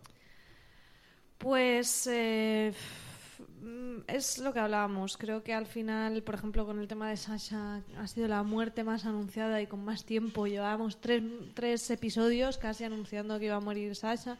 Aún así, el último episodio me ha gustado bastante y, y creo que se abren puertas interesantes para la próxima temporada. Es que el, la recta final de Walking Dead era, ha sido esta séptima temporada tan previsible, o sea, si, si jugaron en la sexta de hacerte ese cliffhanger de no vamos a matar a nadie, que a mí me parece un truco muy feo, pero bueno, eso ya, lo llegamos a hablar cuando hicimos el review de la sexta temporada. Te hacen ese cliffhanger de que no sepas a quién va a, quién, quién Niga va a matar. Y luego esperen, pues desde marzo, abril, que acaba la temporada, hasta octubre esperaron para desvelárnoslo y además en un cliffhanger absoluto porque al final no fue un personaje, fueron dos, al final sí que estaba Glenn, pero encima también estaba Abraham. Aquí sabemos que Sasha, también es verdad por otros factores externos, que, que es eh, una estrella protagonista de, de la nueva serie de Star Trek, de Star Trek eh, Dis- Discovery. Pero, mm, pe- pero sabíamos perfectamente que era Sasha la, la- la persona, el, el personaje principal o de los personajes principales de la serie que, que iba a morir en el Y si último hubieran capítulo. matado a otro, como hicieron al principio de la Claro. temporada, ¿no? Que dices, te doy el previsible y te doy otro giro. Si nos han dado el giro con la traición del grupo de Yadis, que a mí eso me gustó Sí, mucho, porque muy bien. Te sorprende, pero te cuadra. Te cuadra totalmente en lo que te han desarrollado Claro. de esos personajes, de que van a la Claro. suya, de que nunca nos hemos podido fiar de ellos, y es- eso está muy bien. Eh, tampoco digo que hiciera falta necesariamente otra otra muerte, pero es que lo de Sasha ha sido muy, muy previsible. Sí, al final eh, se, se trata de, de una cuestión de, de que la serie se vuelva anticlimática, de, de, de que, ese factor sorpresa que tengas, que, que no quiero decir que si lo, si lo sabes no lo puedas disfrutar, pero, pero sí que te pierdes parte del camino. Eh, sabiendo de decir, bueno, bueno, total, ya sé que va, eh, sé que el último capítulo va a ser que todos los ejércitos contra el de Niga. Yo sé que el último capítulo Sasha va a morir. No sabes la forma, pero sabes que al final eso va a suceder. Sabes que con Negan no lo van a matar, que con Negan no van a acabar. Que al final va a ser una guerra donde va a haber bajas por ambos bandos, se separarán y que la guerra va a continuar de cara a la, octava temporada. Entonces, todo ese tipo de premisas que te podían interesar mucho en una recta final de una temporada y de un capítulo final de temporada, al final ya lo conoces. Entonces, bueno, es saber cómo lo desarrollan. El interés es saber cómo lo van a hacer, pero no el que va a ocurrir, porque ya lo conoces. Y que tienen elementos muy buenos que han desaprovechado. ¿Os habéis dado cuenta que no hemos mencionado en todo el podcast a Michonne, por ejemplo? Y que de Rick prácticamente no hemos hablado. Sí que tuvimos ese episodio que a algunos les pareció soperífero. A mí no me, parec- me pareció interesante lo que nos planteaba de esas pequeñas vacaciones de Rick y Michonne intentando huir de la que se les venía encima.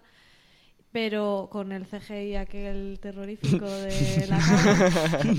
pero en realidad... Sin estado- comentarios, mención especial a los efectos especiales de la Mejor cámara. ¿eh? personaje. Las cabras en Walking Dead tienen ya un largo recorrido. Recordaos de Tabitha, la cabra de- del maestro de Morgan. ¿Cómo se Es verdad. Que Sí, no sí, me sí. acuerdo el nombre del maestro, pero es de, sí de su cabra. Y no sé, así. Pues eso, que Rick y Mission, por ejemplo, mm, han estado bastante desaprovechados. Y eso que Rick, por ejemplo, a mí me, flipó como arrancó.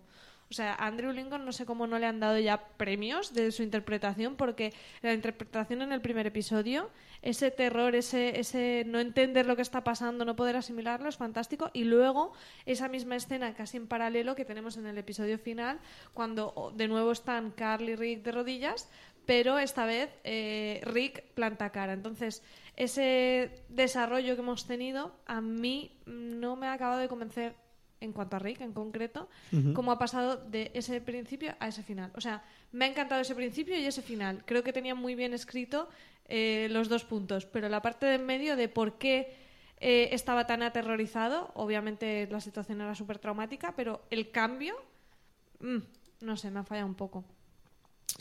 Bueno, pues si os parece, entramos ya de lleno en el capítulo final, ya último capítulo de la séptima temporada, en el que, bueno, Rick ha conseguido convencer, o eso parece, porque luego va a descubrir que, que no a todos lo va a conseguir convencer, consigue convencer al reino, a la sociedad de, de mujeres, que por esta sociedad tenía un nombre, ¿no? ¿Cómo? Oceanside. Oceanside, que no, que no me acordaba, a Oceanside, a Hilltop, a Alejandría y, y a los chatarreros. Y, mm, y bueno, preparan este plan con la sorpresa final del penúltimo capítulo, que, que este, este giro sí me gustó mucho, que es cuando Dwight aparece eh, ante la gente de, de Rick y, le- y le dice que, que además comprendemos, ¿no? Por, por todo lo que ha pasado eh, del personaje de Dwight durante la temporada, que, que sí que pueda llegar a traicionar, entre comillas, a, a Negan, que por cierto, ¿vosotros creéis que lo está traicionando o creéis Sí. que no? Ahí se abre un poco la duda, pero en el episodio final tenemos ese muñequito que se encuentra. Dice, no, no "No casualmente lo se lo sabía". encuentra Daryl, no se lo encuentra otro personaje, sino se lo encuentra eh, esa otra cara de Dwight que hemos estado comentando y pone no lo sabía. Entonces yo entiendo que que sí que estaba traicionando a Negan, porque además parte del plan que él propone para retrasarlos, que es el, el dejar unos árboles en el camino para que re- se retrase el grupo de los salvadores, lo cumple. Yo creo que sí, yo creo que sí. Además, es que creo que es lo que nos han desarrollado de, de Dwight, que es ese personaje que, que Daryl hubiera sido el mismo si hubiera tenido alguien a quien proteger en el santuario, que es justo lo que le dice en el último episodio, y es que es así. De hecho, es lo que le hace a Daryl decir, "Mm, me lo quiero cargar a este tío, pero en realidad le entiendo. Sí. Si yo hubiera tenido, por ejemplo, a Carol en el santuario, a lo mejor hubiera hecho todas las barbaridades que ha Sí. hecho él. Sí, te justifican por qué lo hizo y te justifican ahora porque ya esa, no tiene esa lealtad a Negan. Entre otras cosas porque Negan a él le ha destrozado la vida. O sea que no tiene absolutamente A ningún mí es de lo que más me ha gustado también la parte de Dwight. Eh, Miguel, eh, ¿tú también crees que, que Dwight está por traicionar a Negan? Porque supongo que será algo que va a traer cola en la octava temporada y que la octava temporada va a empezar por ahí. Yo prefiero no decir nada de esto porque he leído los cómics, pero Ah. sí Y que hay creo que... spoiler comiquero Claro, por ahí. Con... Sí, sí, Sí sí. hay, pero, ¿no? Pero sí que creo que le he escuchado a, a Richie hablar mucho en contra de la posible redención de, de él. Y creo que en este último capítulo nos explica por qué sí que se puede re- mm, redimir un personaje como él, explicando que todo lo que ha hecho, por quién lo ha hecho y por qué ahora puede sentirse libre y tomar sus propias decisiones. Que no quiere decir que no le vaya a traicionar o que sí, pero ahora es otro personaje. Ahora es un personaje que no se ve obligado a hacer lo que le estaban obligando por el terror que tenía, claro. Es Eso esto de expli- cuando no tienes nada, no tienes nada que perder, ¿no? Es un poco Sí, eso explica, explícaselo a Daryl, a ver qué le parece. Porque es que yo creo que la reacción de Daryl es lógica. Dice, vale, Sí. pues que nos ayude y en cuanto nos ayude le corto el cuello. O sea, es que eso... es Pero de así, buen rollito. Claro, claro. Con todos mis respetos. Sí, todos, a ver, si nosotros, sin necesidad de que lo explicara en, ese, ca- en este último capítulo Dwight, sabíamos por qué lo hacía. Lo hacía, además lo hemos comentado, lo hacía porque evidentemente tenía una mujer a la que te- quería proteger y de hecho tenemos un en el capítulo de Daryl precisamente vemos esa relación entre ambos descubrimos que es una que es la mujer favorita de, de Negan vemos cómo Negan atormenta a Dwight constantemente no solo en ese capítulo sino a lo largo de toda la temporada las veces que han aparecido. Entonces, entendemos muy bien por qué lo hace, pero también es cierto que él se siente muy cómodo en ese papel y hace cosas que a lo mejor no eran necesarias para proteger a, a su mujer, que no recuerdo el nombre. Pero Hombre, pero también yo, no sé, ¿eh? poniéndome un poco de abogado al diablo, yo creo que ahí al final tú no puedes vivir en una disonancia cognitiva constante. O sea, si tú estás ahí al final dices, vale, pues soy de los malos, pues voy ahí a coger cosas y soy antipático y pongo cara de perro. O sea, quiero decirte, al final o asumes tu papel o te mueres. O sea, o sea, yo creo que él lo hacía por eso y al final acabó asimilando ese papel porque era la única manera de sobrevivir mentalmente a, a esa situación. ya, que- pero eso tiene un precio. Que luego joder. entiendo como dices lo de Daryl, en plan, si yo te entiendo, pero te mato. O sea, yo Sí, entiendo ese efectivamente. Dice, sí, sí, si tú lo hacías por lo que tú quisieras. Pero yo voy a hacerlo también porque mataste a Denise, porque me torturaste a mí, porque tuviste mucho que ver en que... Es que, hay que no hay que olvidar otro detalle, ¿eh? Es que Dwight ayudó, en parte, a la emboscada que le hacen en el último episodio de la temporada pasada y, en parte, es culpable de la muerte de Glenn y de Abraham. O sea, es que vamos a ser un poquito consecuentes. Que se siente muy culpable, pues oye, estupendo. Ahora, muérete. O sea... Vale, yo, vo- yo voy a, vo- a volver a hablar a favor de la trama. La verdad es que si Dwight no fuera quien ha sido y no, no hubiera hecho todo lo que ha hecho, mm, la serie ya nos ha demostrado que no estaría tan cerca de, de Negan como su mano derecha. Y ahora no podríamos pasarnos medio año pendientes de si le traicionará o no le traicionará, que es el cliffhanger que nos, que nos dejan.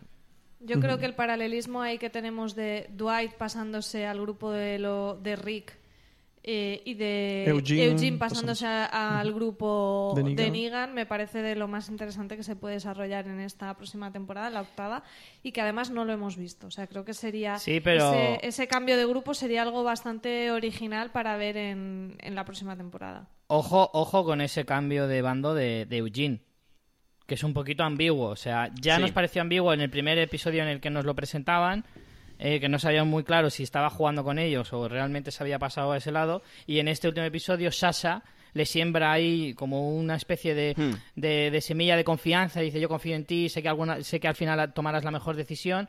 ¿eh? Y de hecho, de alguna manera les ha echado un poco, bueno, o sea, así un poco libre, la- les echa un poco una mano respecto a, eh, a la aparición de ellos. O sea, de alguna manera Eugene eh, ha eh, previsto lo que iba a ocurrir, ha previsto que ellos tenían un plan y que si hubieran seguido el plan original de los salvadores de entrar en Alejandría Gran Pancho les habrían matado, aunque tuvieran a los chatarreros de su parte.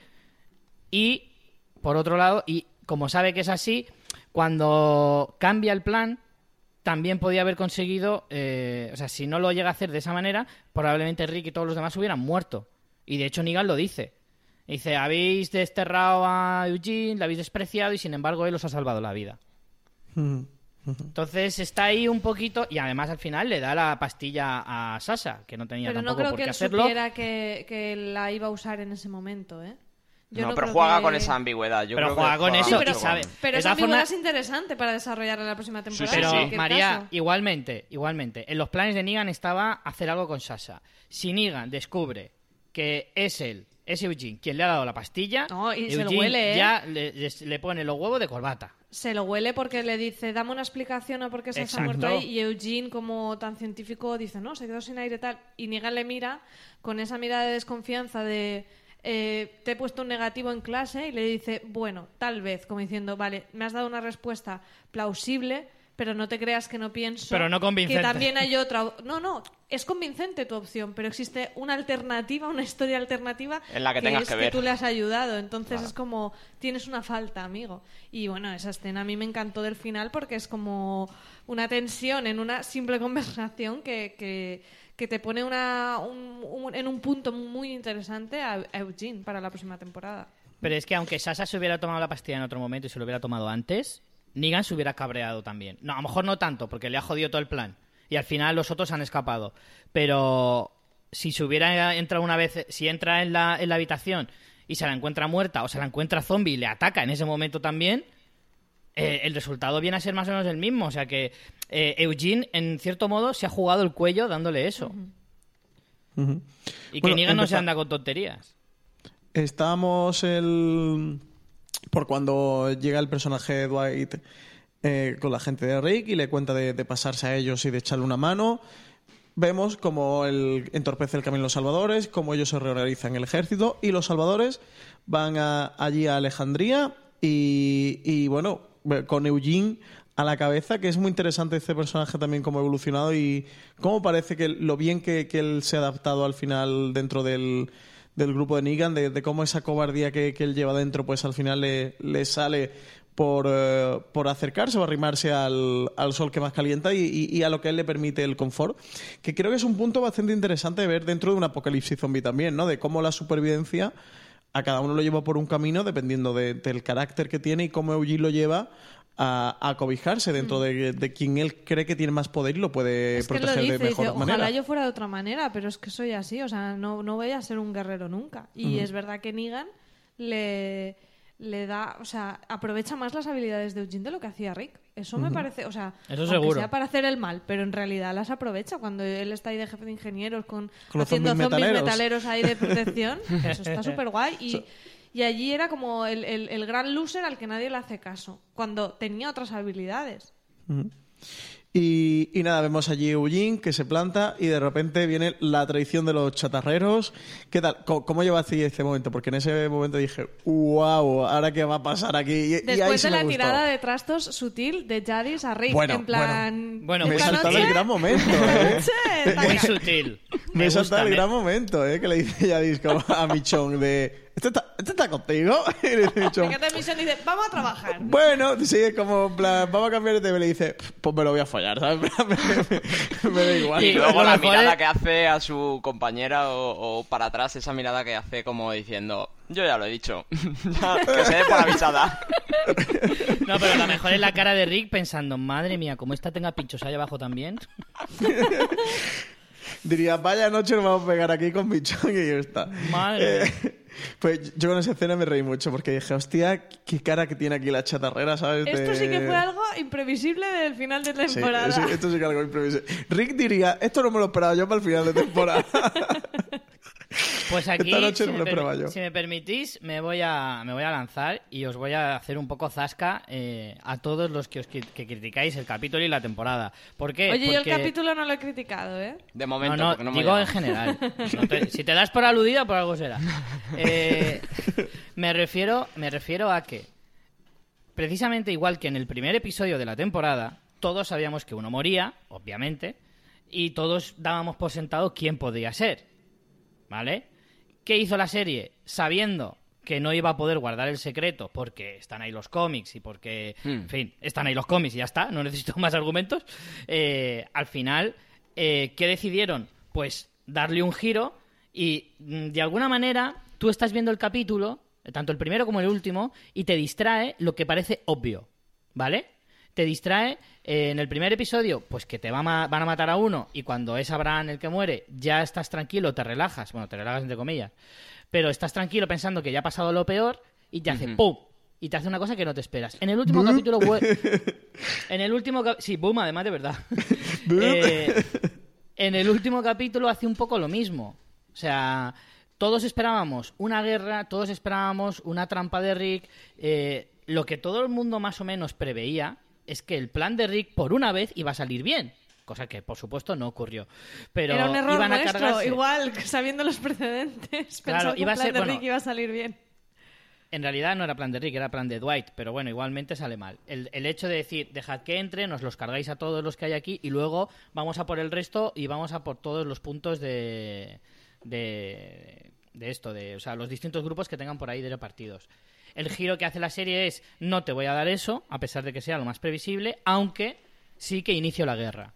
Y luego encima te mete ese gazapo de... eh, te meto esta traición de este grupo de que, que nadie se esperaba, aunque tienes razón María, eh, no sorprende, o sea, sorprende, pero es, es lógico. Por lo tanto, a mí es que me parece que el capítulo acaba de forma magistral. Porque te da lo que esperábamos todos, que es el inicio de la guerra, pero a la vez te sorprende cuando parecía imposible. Sí, no, desde luego que la traición sorprende en el momento que, que Rick eh, le dice a, a Tara, ¿no? Pulsa el, el botón y la otra le da Y además eh, lo hace muy bien en ese momento de dirección porque te quedas como diciendo, mierda, ha fallado el cable, ¿sabes? El, el cable está pelado o el, la dinamita está húmeda. Hostia, he puesto, he puesto las pilas al revés. Sí, hostia, digo, joder, me cago, qué mala suerte, ¿no? Que eso no se puede probar antes tampoco. La primera Claro. vez que Claro. pruebas es cuando... Sí, las explosiones de la dinamita no puedes comprobarlas. y, y cuando le da el tal dice, hostia, pues le ha funcionado mal, eso han puesto el cable pelado o, o la dinamita está húmeda, pero no, resulta que, que los chatarreros han traicionado y coge y, ya dispan y le saca la pistola a Rick y él se queda como, what the fuck, me la han colado... Además, A- al final se la mete, al final ya se la mete a Rick. Está muy bien jugado porque también en el punto de francotiradores tienen ese momento de misión de me voy a poner aquí, no, no, ponte en el otro lado, que es un poco como raro, no lo entiendes, pero tampoco le das Sí, importancia. y la vacilada de vamos a ganar, Sí, Micho, en plan, sí. vamos a ganar. Claro, dice, qué, qué hija puta, qué hija puta. ¿No Pues... les tuvisteis mucha rabia a esta gente? Sí. Sí. Muchísima, o sea... Mucha, mucha, mucha, mucha. Y luego la bomba de humo que hacen, literalmente además, que hacen bomba de humo y sí. se largan, que dices, ya te pillaré, ya. Muerta a los chatarreros. No- nos va a demandar el- la Asociación de Chatarreros Españoles. nos va a demandar este podcast. por todo el insulto que le estamos soltando al gremio. Eh, y bueno, sí, ya tenemos el, el momento en el que Negan se enfrenta a ya Rick. Rick ya se planta de cara a Negan. O sea, aquí volvemos, María, a lo que tú comentabas un poco, de que, que sí que vimos muy bien la evolución a la inversa de Rick, de, de- de ser el gallo del corral a someterse a Negan, pero no hemos visto tanto esa vuelta de Rick de, de volver a él a recoger el poder y de repente vemos esta escena con, con Negan de enfrentarse directamente y decirle hoy no va a ser, no sé cuándo, pero que sepas que, que yo te voy a matar, porque cuando el otro le dice te corto las dos manos, sin manos, pero que sepas que yo te voy a matar. Sea como sea, te, te mataré. Y ese enfrentamiento sí me gusta mucho, porque es que es si el... no hay un enfrentamiento dialéctico de Rick con el villano de turno, esto no sería de Walking No Dead. sé, Walking Dead. Hombre, Eso está sí es verdad. claro. Y es el, el gran enfrentamiento y, y ese diálogo sí que, sí que mola mucho. Y, y bueno, y ya se dispone, se planta Negan en la base a batear la cabeza, esta vez de Cal, y aparece de repente Shiva, ¿no? Era, era Shiva, ¿no? Shiva. Aparece Shiva y, y se lleva por delante al, a, a uno de los que está allí y se queda... lo- y además uno de los ¿No salvadores dice... aplaudisteis? ¿No aplaudisteis, en serio? Además uno de los salvadores dice, es un tigre, que el sabe como en plan, ¿qué coño hace aquí un tigre? No, no, hay varios que lo dicen en plan, ¡un tigre! Y mola muchísimo porque tiene esta cierta Negan, comisión, Negan en plan sobre todo. flipando. Yo me imaginaba a, a Richie en vez de a Negan flipando con el tigre. ¡Hostia puta, si es un tigre! Tal cual. Yo, de hecho, claro, yo miraba a Negan y el Negan tenía una cara de yo pensando que era el que tenía el arma más molona y resulta que este pavo tiene un tigre.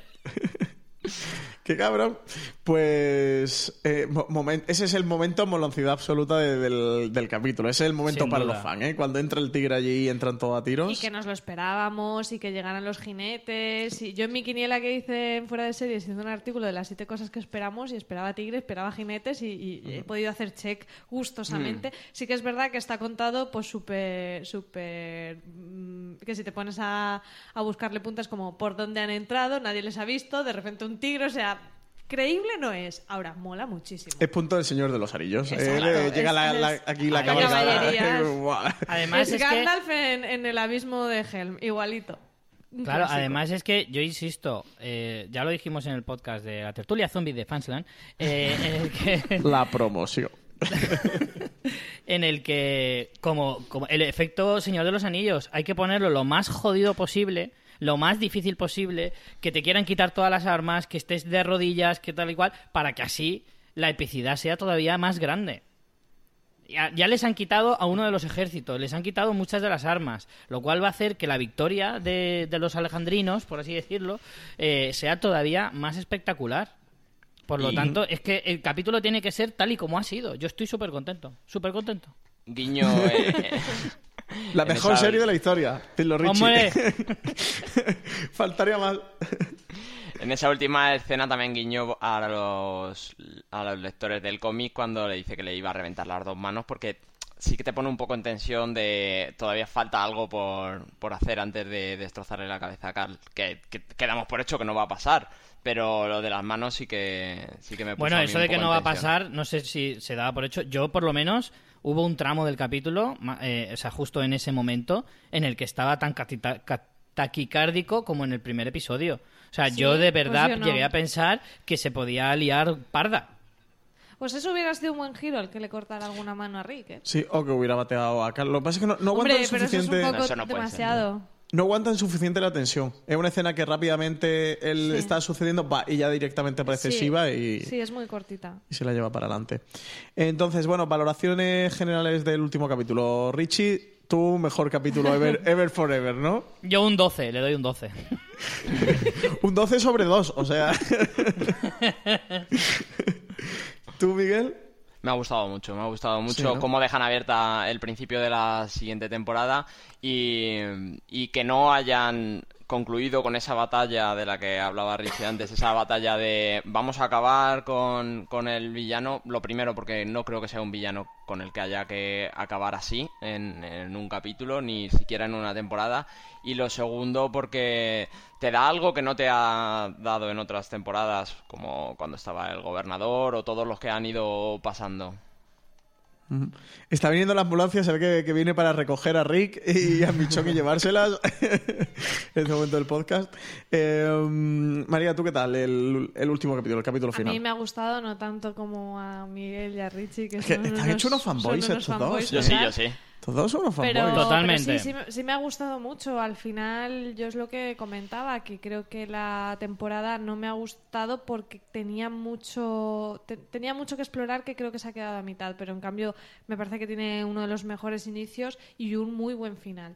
Pese a que eso, que haya cositas que podamos mm, sacarle punta, como en todo. Pero es un capítulo que disfruté muchísimo. Y a lo mejor si no hubiera estado tan tan decepcionada con la temporada en general, el, el- el episodio final incluso lo hubiera Quizá lo disfrutado, hubiera disfrutado más. más. ¿no? Sí, a mí el episodio último me gusta bastante. Eh, hay momentos que son espectaculares. El, el momento ese que, que entra ahí la caballería con el tigre, el diálogo de Negan con Rick, eh, la escena de, también de, de Dwight al principio. Y poco hemos, poco se ha hablado del rey Ezequiel con su Alejandría, no El- caerá hoy. Sí. Es el Gandalf, es el Gandalf de. Totalmente. Y la batalla que Tiene tampoco mismo hemos hablado. Sí. la lucha que no hemos hablado de Michon con la francotiradora cuando se están peleando puñetazos, que vemos a Michon ya con el ojo totalmente hinchado y, tienen ahí una lucha encarnizada y es también bastante sobrecogedor ese momento porque llegas un poco a temer por la vida de Michon, ¿eh? que, que Michon te la ves como la máquina de guerra definitiva y ves que la otra la tiene contra las cuerdas.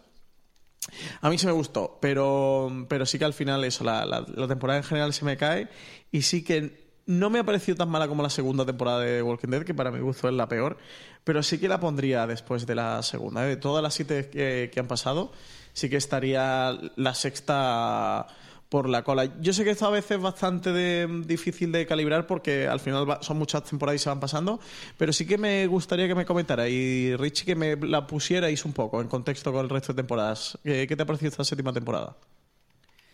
Eh, en cuanto a, mí es que posición, si la ves que es la mejor, la peor, eh, ¿cómo la colocarías? Yo creo que la serie ha ido, ha ido creciendo cada temporada, era mejor que la anterior, en mi opinión. Y esta. Hombre, decir que es mejor que la sexta, que hasta ahora la que más me había gustado, yo creo que están ahí, ahí. Eso sí, creo que ha sido la más regular. Creo que es la que ha ¿Qué- qué tenido la, la- los capítulos más o menos del mismo, del mismo. O sea, yo no he Seguridad, visto. llévese a este señor. Seguridad. No, yo lo digo completamente en serio. Creo que estos capítulos de relleno han sido los mejores capítulos de relleno que hemos visto y que eso que suelo decir yo, que es una serie que hace una W o, o también puedes dibujar dos tetas, ¿vale? Que empieza arriba, va bajando. A cuestión de gusto, si eres más académico, una W. Claro, sí. Si quieres un gráfico, si quieres un gráfico, pues eso, es una es va cayendo desde el primer episodio empieza arriba, el segundo más o menos se mantiene, el tercero también, luego cae bastante hasta que sube al 8, el 9 más o menos se mantiene, vuelven a caer otra vez y los últimos ya empiezan a subir otra vez. Dos tetas perfectas, entonces para lo que decir, pienso. que, que nos calificaras qué, qué tipo de teta es la, es la caída y subida de Walking Dead, porque... Esto se os está yendo de las manos. Sí, sí.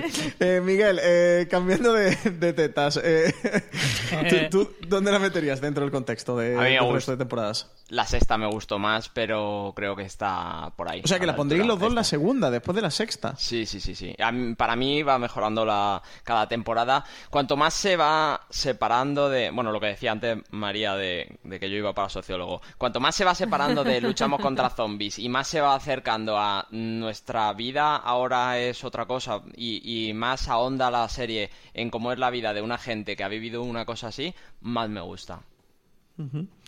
María, ¿tú? Pues a mí me cuesta muchísimo calificar esta temporada porque, a- al contrario, totalmente lo que ha dicho Richie, me parece que es de las más irregulares, que tiene eh, episodios muy, muy potentes, como sobre todo el principio, este final, y el de Dwight, por ejemplo, y, Rick, y Daryl, y al- algún momento como de brillantez, y luego tiene cosas que me han parecido un rollo total. Entonces, no mm, me cuesta mucho ponerle una nota porque me parece de, de altibajos. Sí, no, pero digo dentro del, del resto de temporadas. No lo la sé. peor, mm, la, la mejor de las Busca, mejores. eh, Francis está buscando apoyos para cuando diga que es la Sí, peor sí. y no nos No, echemos no, La encima. peor, mírate la segunda otra vez, hijo. No, no, no, no, la- la, la la, la segunda, cárcel. sin duda. Eso es indiscutible. No, no tengo tan en la cabeza las temporadas. Desde luego mejor que la segunda. No te sé decir. No te sé decir. No, no tengo tan en la cabeza las temporadas como para situar, Media pero- tabla, está ahí Sí. María, la Junta, como tabla, está como la Junta de Accionistas de la Tertulia Zombie se va a reunir esta semana y vamos a hablar de tu contrato, ¿eh? de la rescisión. Eh, bueno, pues antes de despedir eh, este fuera de series review dedicado a esta séptima temporada de Walking Dead, sí que me gustaría que comentáramos dos cosas. Eh, una, lo que creo que es más destacable, por lo que más vamos a recordar esta séptima temporada, que es por Negan. Por el personaje, me gustaría que, me comentarais un poco qué os ha parecido este personaje. Mm, ¿Qué os ha parecido su, incur- su incursión dentro de la serie, el peso que tiene dentro de la serie y, lo que puede dar de sí el personaje? Y comenzamos por ti, Miguel. Eh, cuéntame, ¿qué, tal tu, tu con? Yo tenía muchas ganas de ver a Negan por haber leído los cómics. Me parece que es un personaje que le tratamos como villano, primero porque no somos psicópatas y algo de empatía tenemos. Y Es lo que y tiene no segun- ser psicópata, que, que, no- que no empatizas, ¿no? Con Negan. Bueno, eso por una parte. Y segundo también porque nosotros, nuestro grupo es el otro, pero muchas veces entiendes que es un tipo que se ha adaptado a su manera, es, es un loco, pero se ha adaptado a su manera a los tiempos que corren y que realmente cree que la única forma de, de mantener el control sobre las masas es el terror, ya que mm, se ha desmandado todo, ya que no hay policía, ya que no hay jueces ni hay políticos, gracias a Dios. Eh, y, y- y lo que él usa es esa violencia extrema que en, eh, en momentos entiendes el por qué, por qué ha cogido ese papel que no había cogido nadie. Es una sociedad completamente feudal y él es un rey que hace lo que cree que tiene que hacer eh, con todos los privilegios para él, claro. Sí, sí, sí, sí, es que no, no hemos comentado realmente la sociedad de los salvadores, que la, la- podríamos haber analizado también el contexto con las demás, pero sí, la sociedad de Negan y los salvadores es un- una dictadura absoluta, y lo que tú comentabas, Miguel, ¿no? De la persona que... mm, que, que gobierna con mano de hierro y, y el que decide y, y hace y deshace eh, según él cree que, que es lo mejor y en el que todo el mundo le rinde pleitesía sin, sin discutírselo. Y de O sea, hecho lo es dice, La analogía perfecta en- de, de la en dictadura. Esa, en esa escena donde la casi violación de Sasha lo dice, él eh, no podría vivir en una sociedad donde el que manda permitiese esas cosas y como el que manda es él, no las permite. Claro. Sí, sí. Eh, María, ¿tú qué tal con Negan? Bueno, varias cosas. Hemos descubierto que Miguel, la parte de sociólogo, es anarquista, por ese los políticos. Eh, Y daltónico, ¿eh? O sea que vaya combinación. Eso lo has dicho tú, para que luego no diga que yo me meto en. Eh, yo creo que Negan es un personaje maravilloso. Tenía clarísimo que no iba a morir, porque si yo fuera guionista intentaría mantenerlo lo máximo posible. Creo que eh, hacía subir el nivel de la serie en cada momento en que aparecía, incluso en momentos en que no lo veíamos en sí. Recuerdo como una de las escenas más molonas, esa segadora de zombies que hicieron con dos coches y unos hierros. Y la tensión que, que sentimos solo oyéndolo por el walkie-talkie, solo Sí, oyendo su voz que se acercaba, ya te da un poco la idea de- del personaje con el que estamos. Y, y nada, a mí, a mí me ha encantado. O sea, me ha encantado este personaje y lo que me, me gustaría muchísimo ver la próxima temporada es saber más de cómo ha llegado a construir esa sociedad. Eh, estaba comentando Miguel de, de cómo la, él, él tiene a sus súbditos en base al terror y en este último episodio además hemos tenido una- un diálogo con Sasha especialmente sobre eso, sobre la importancia del castigo para mantener eh, su sociedad.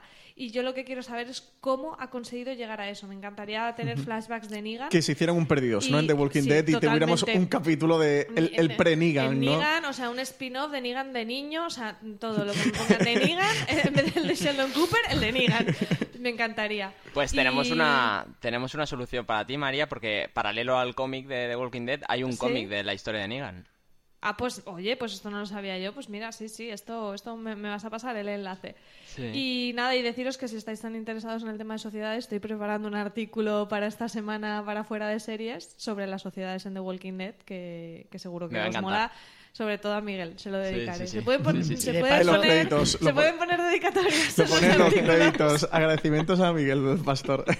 Porque Y a mí también también ten- me mola mucho eso, sí. Tenemos un audio en el feed de Tertulia Zombie en el que hablamos de eso en el festival de eh, las ranetas De en sociedades, sí. Alcañiz. Sí, eh, un podcast muy recomendable, ¿eh? de verdad que la gente se acerque y lo escuche porque, porque está muy bien aquel programa que hicisteis. María y tú, Richie. Eh, Richie, ¿tú qué tal con Negan? Yo genial, yo me llevo muy bien, además Fantástico, ¿no? cierta- Sí, ¿Pero otra vida- whatsappeáis y eso normalmente o no? Sí, yo en otra vida fui psicópata, entonces yo empecé mucho con él. empecé mucho con él. De hecho, yo le di la idea de lo del alambre de espino. No, eh, a mí me parece un personaje fantástico. Pocas veces, eh, pocas veces he visto yo en la televisión, eh, bueno, y en el cine incluso también me atrevería a decir, un personaje que Hostia, tío, infunda... ¿cómo te viene arriba con The Walking Dead, Richie? Mira, me vas a. Mira, me- no, no, no pasa nada, no pasa nada. Me acordaré de este día dentro de 5 o 6 años. Es ¿vale? verdad. Cuando haga un recopilatorio de listas, que ya sabes que es mi tema, ¿eh? en el que vea villanos de la historia de la televisión y si en alguna no está Negan, te pago una cena donde tú No, quieras. estará en todas. Estará en todas, absolutamente. Negan es un poner- personaje que va a pasar a la historia de la televisión, mm, os guste o no os guste. Sí, O sea, sí, eso sí, es verdad. Así. Va a pasar a la historia de televisión porque... No, es que es verdad. O sea, es un personaje que, ya te digo, o sea, creo que pocas veces yo he sufrido tanto y he visto a la gente sufrir tanto eh, por un personaje eh, que infunda tantísimo miedo tanto a los personajes que comparte en su serie como a los espectadores. Creo que eso, que tanto, tanto, tanto hemos alabado de Juego de Tronos con personajes como, como Joffrey o como eh, Ramsey y personajes de este estilo, que son muy Negan, Son todos eh, parientes. creo que ¿eh? Negan se merece, se merece el mismo reconocimiento. Y para mí es un personaje maravilloso y en el fondo me alegro mucho de que no lo hayan matado en este final de temporada. Me gustaría que durara un poco más porque creo que es un personaje que puede dar muchísimo más de sí y que además eh, beneficia mucho a la historia. Tampoco quiero que dure mm, cinco temporadas, pero, pero sí que al menos podamos disfrutarlo un poco más. Sí, aquí Miguel tendrá seguro más datos que nosotros, que es ferviente lector del cómic, pero yo creo que al menos sin tener datos del cómic, entre yo creo que dos, tres temporadas, pensaros que el gobernador llegaron a aguantar la tres, ¿no? Pues... No, no tanto, menos- una y media, una y media al gobernador, ¿eh? No, eh, Sí, tres medias. Una previa, una completa y luego en otra que ya salió hasta el final, ¿no? No, ¿Él no yo apareció creo que tercera, fue... cuarta y Yo creo que son dos, ¿eh? A lo mejor... No, te- ¿Era apareció- tercera, cuarta y quinta? ¿O me Yo creo que apareció a mitad de la tercera. A mitad de la tercera. No, en la quinta, desapare- en la quinta no. desapare- Sí, claro. Yo creo, yo creo que lo que fue fue eh, toda la tercera temporada desaparecía al final de la tercera y luego apareció a mitad de la cuarta, la cuarta. o por ahí. Mm. Vale, sí, o sea, tuvo dos. Sí, yo pienso que al menos tres eh, a Negan lo, lo aguantarán sin contar la sexta, porque él, bueno, tenía un... Bueno, bueno, sí lo podemos contar, aunque tenía un papel muy pequeñito, que, este ha sido, pero seguro que, dos más le aguantarán. Yo con Negan tengo un poco de relación de amor-odio, porque por una parte creo que, mm, que es... eh, parte es una bendición en la serie y por otra parte creo que la ha condenado no por culpa del personaje ¿eh? el personaje Richie que estoy de acuerdo contigo eh, um, creo que es de los mejores villanos que, que hemos visto en la serie. El perfil que tiene el personaje, el trasfondo del personaje es, es brutal. Pero, um, pero sí que creo que, que no por culpa del personaje, sino de los propios guionistas, en parte le han cedido la serie. Le- The Walking Dead lo han, vuelto, lo han vuelto en el spin-off de The Walking Dead de Negan. Y, y le han dado la serie a él y todo el protagonismo se lo dan a él.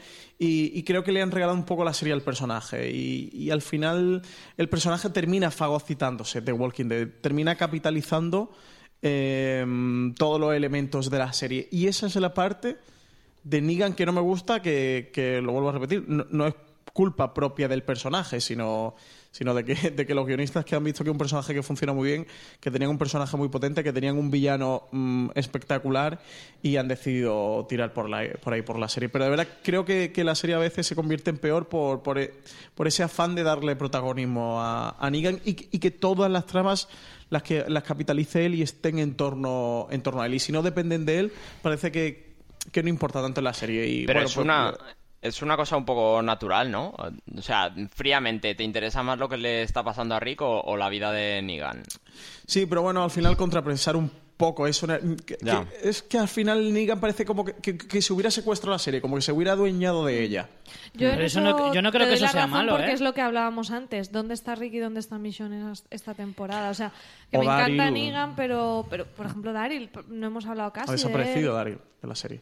Y incluso Rick. Bueno, desa- eh, eh, la séptima temporada ha sido, igual que las seis primeras temporadas, ha sido eh, la serie de Rick. Y hemos tenido un gobernador que era un enemigo y era el antagonista, y el gobernador estaba, pero era la serie de Rick. Esta séptima temporada es la serie de Negan, no es la serie de Rick. Pero es Y- que no y creo que eso es la sea parte malo, que no ¿eh? me gusta. Yo creo que eso no, no, no creo que eso sea negativo, en el sentido de que sí, eh, efectivamente, puede que tenga más protagonismo en esta temporada, a pesar de que si lo piensas, Negan aparece únicamente en seis o siete episodios, ¿eh? No más. O sea que no, no es que salga en todos los episodios como protagonista. Sin embargo, creo que no es torno. nada. Claro, gira en torno a, a él, eso sí, puede que sí, pero no me parece mal darle un giro de tuerca a la serie y darle durante esta temporada el protagonismo a Negan para dejar claro a los espectadores que en esta temporada el que manda es Negan, cuando hasta ahora siempre había mandado Rick. Y en una eh, octava temporada ver el, el cómo Rick recupera ese trono, digamos.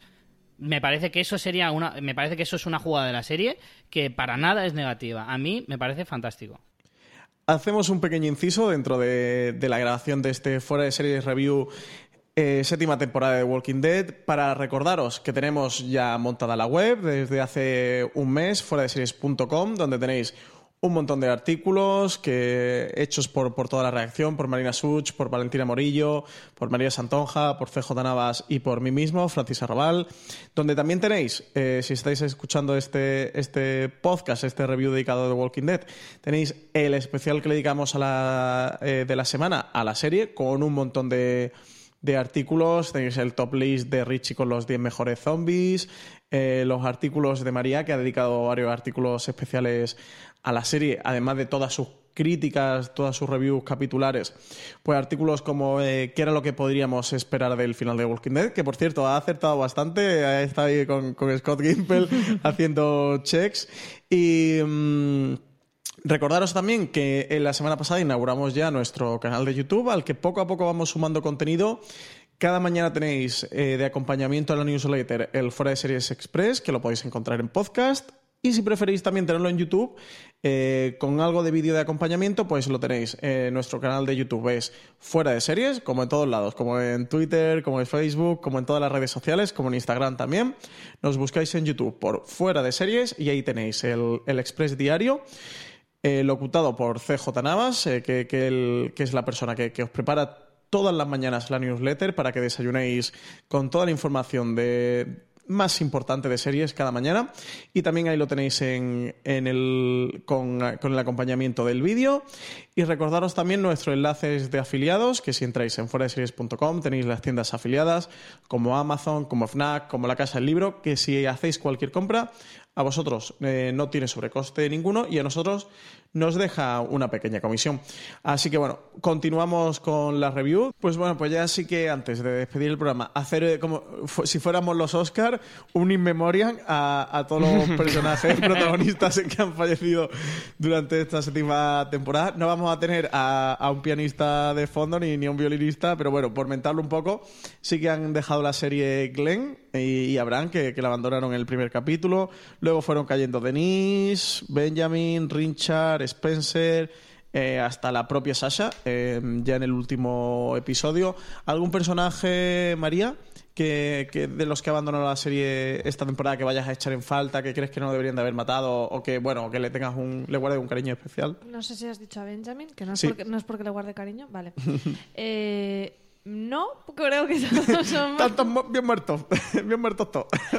Hombre, no, está claro que Abraham y Glenn fueron grandes pérdidas al principio de la temporada. Eh, a mí Abraham no, no era de mis favoritos, pero al final le acabé cogiendo cariño y en este final de temporada que nos han hecho ese recordatorio.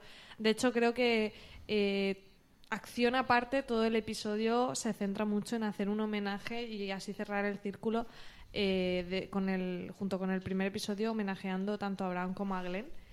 Y sí, obviamente sí me quedo con algunas, pero yo creo que es lo obvio, ¿no? A los más protas. Desde luego a Sasha no la voy a echar de menos y bueno, Spencer, Spencer era lo más irritable del mundo que bastante duró ese hombre ya.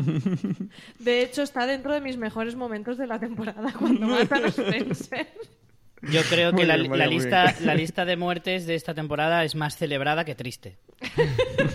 en realidad, O sea la que- mayor... Sería como en el In Memoriam auténtico de los Oscar en el que la gente le aplaude, ¿no? Pero aquí aplaudimos Sí, pero que, que se aplaude muerto, porque que lo han matado. se alegran ¿no? de que se mueran, efectivamente. Yo, de todas entonces- formas, a, que, a quien más voy a echar de menos, sin duda, es a Winslow. A Winslow le voy a echar mucho de menos. Y además, me habría encantado que en vez de matarlo, lo hubieran guardado y se lo hubieran llevado a la batalla, tío. Lo sueltas ahí, lo llevas en una. Como una caja de metal. ¿sabes? Como, Lo tiene todo como- pensado, ¿eh? plan, En una la jaula, ¿no? sorpresa, la, la sorpresa final, la, la apoteósica. Lo llevas en una caja, en un, en un- como una especie de. donde llevan a los caballos en, en, lo- en los coches. Sí, sí, ¿sabes? sí. Que los llevan en una especie de, de, de remolque. Pues lo llevas ahí, lo sueltas y que se lía ahí a dar abrazos a todo el mundo. Pero, oye, tú, tú a Negan le presentas la batalla final a Shiva y a Winslow y ese hombre tiene que ir a un psicólogo, entra en una Hombre, depresión y dice, oye, vaya mierda de villano soy. Me han adelantado por la izquierda. Totalmente. Eh, Miguel, ¿tú vas a echar a alguien de menos? No, no, no, no, no. Eh, Glenn me gustaba como personaje, pero es que tenía ya agotado. Después de que hiciera, nos hicieran creer que le iban a matar seis veces, ya la última ya habría sido reírse de nosotros. Sí, sí que es verdad que aunque la echemos de menos, tienes toda la razón, Miguel, en que la trama de Glenn estaba pero súper agotada. Ya no podía más. De, hecho, más que la de Abraham, ¿eh? Abraham aún le, yo qué sé, le hubiera dado un poquito más, pero Glenn... ya Te digo más, lo de- las- Lo de Glenn es para mí más interesante muerto, o sea, quiero decir, Sí. va a tener un niño y va a ser un niño huérfano y ella va a tener que cuidar de él, que lo que pudiera haber desarrollado ya como buscador y como, como suertudo de la serie. Ya lo hemos dicho muchas veces que si algo le faltaba a la serie era otro niño pequeño. O sea, está claro que es una faceta de la serie que sabe explotar muy bien. Pues bueno, pues nos vamos despidiendo. María, ¿algún comentario antes de que nos vayamos? No. ¿Ya algo de la octava temporada? ¿Algo Eso que te iba a esperes? decir, de lo que espero de la próxima temporada, está claro que va a haber guerra. Eh, repito que a mí me interesa mucho ese conflicto. ¿Pero de, de, la, de Jadis a Rick o...? Eso no lo sabemos. Eso sí que le va a no, porque se ha ido, pero, pero es interesante. No, que me interesa mucho el tema de Dwight y de Eugene, que va a haber guerra y que, pues lo dicho, que espero que exploremos más esa sociedad de Negan y el santuario y cómo ha llegado ahí, porque no nos olvidemos que allí no solo tiene a los machotes, guerreros y malvados, sino que hay todo, toda una gente que está allí bajo su yugo trabajando con esa que, que vimos unas pinceladas ¿no? de cómo funcionaban, cómo tenían ese trueque de trabajo por, por eh, mercancía y me gustaría saber mucho más de todo eso.